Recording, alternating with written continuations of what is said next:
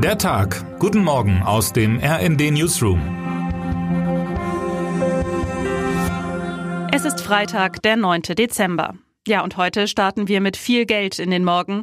Es geht um hunderte Millionen, die von Wirecard Bankkonten spurlos verschwunden sind und um hunderte Millionen, die für den Bau dringend benötigter Wohnungen fehlen. Schon jetzt ist klar, beides wird uns auch über den heutigen Tag hinaus noch lange beschäftigen. Mit dem größten Finanzskandal der deutschen Nachkriegsgeschichte, dem Fall Wirecard, befassen sich ab sofort Richterinnen und Richter in München. Vor Gericht muss sich niemand Geringeres als der Wirecard-Chef selbst verantworten. War er in Wirklichkeit ein krimineller Bandenboss? Die Staatsanwälte sind überzeugt, dass er und seine Partner Fake-Geschäfte erfunden haben, um sein Unternehmen profitabel darzustellen und an Kredite zu gelangen. Viele Fragen sind noch offen und hunderte Millionen sind weg.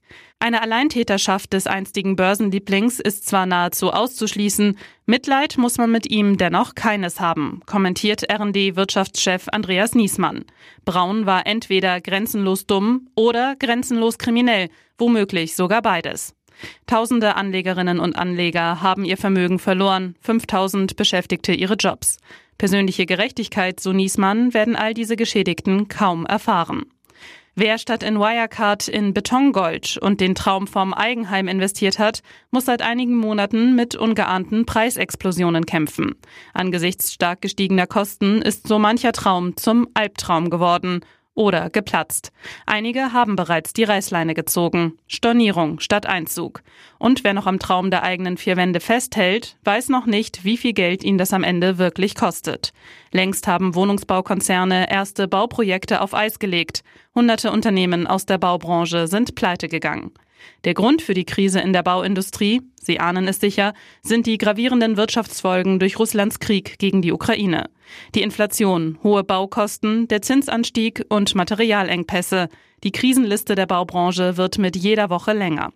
400.000 Wohnungen sollten dieses Jahr eigentlich gebaut werden, um der großen Not am Wohnungsmarkt etwas entgegenzusetzen. Doch wenige Tage vor Jahresende zeichnet sich ab, dass die Regierung dieses Ziel klar verfehlen wird krachend verfehlen, um genau zu sein, so der Verband der Wohnungswirtschaft. Die Baubranche steckt in einer tiefen Krise. Pessimisten würden sagen, im freien Fall, schreibt RD-Wirtschaftsredakteurin Johanna Apel. Der Neubau, so die bittere Prognose, droht komplett einzubrechen. Und die Bauministerin? Sie gibt sich kämpferisch, will sich von dem Ziel nicht abbringen lassen, wie sie im RD-Interview sagt. Und dann erzählt sie meiner Kollegin von ihrem Lieblingsprojekt, dem Kampf gegen die Obdach- und Wohnungslosigkeit. Sie schwärmt von den Finnen, die es geschafft haben, die Zahl der Obdachlosen zu reduzieren, während sie in vielen anderen europäischen Ländern steigt. Im nächsten Jahr will sie einen Aktionsplan vorlegen und einen neuen Anlauf unternehmen, 400.000 Wohnungen zu bauen. Termine des Tages. Französische Stromnetzbetreiber proben regionale Stromabschaltungen. Es sollen Abläufe für eine Abschaltung simuliert werden, ohne dass an dem Tag tatsächlich eine Abschaltung vorgenommen wird. Russlands Präsident Wladimir Putin besucht den Gipfel der Eurasischen Wirtschaftsunion in Kirgistan. Die Gesellschaft für deutsche Sprache gibt das Wort des Jahres bekannt. Wer heute wichtig wird. Russlands Präsident Wladimir Putin nimmt am Gipfel der Eurasischen Wirtschaftsunion in Kirgistan teil. Im Zuge des Kriegs gegen die Ukraine muss Putin zusehen, wie ihm der Einfluss auf dem Gebiet der früheren Sowjetunion zunehmend entgleitet, auch in Zentralasien, wo sich die Länder stärker dem Nachbarn China zuwenden. Bei dem Treffen dürfte es auch um den Krieg gehen.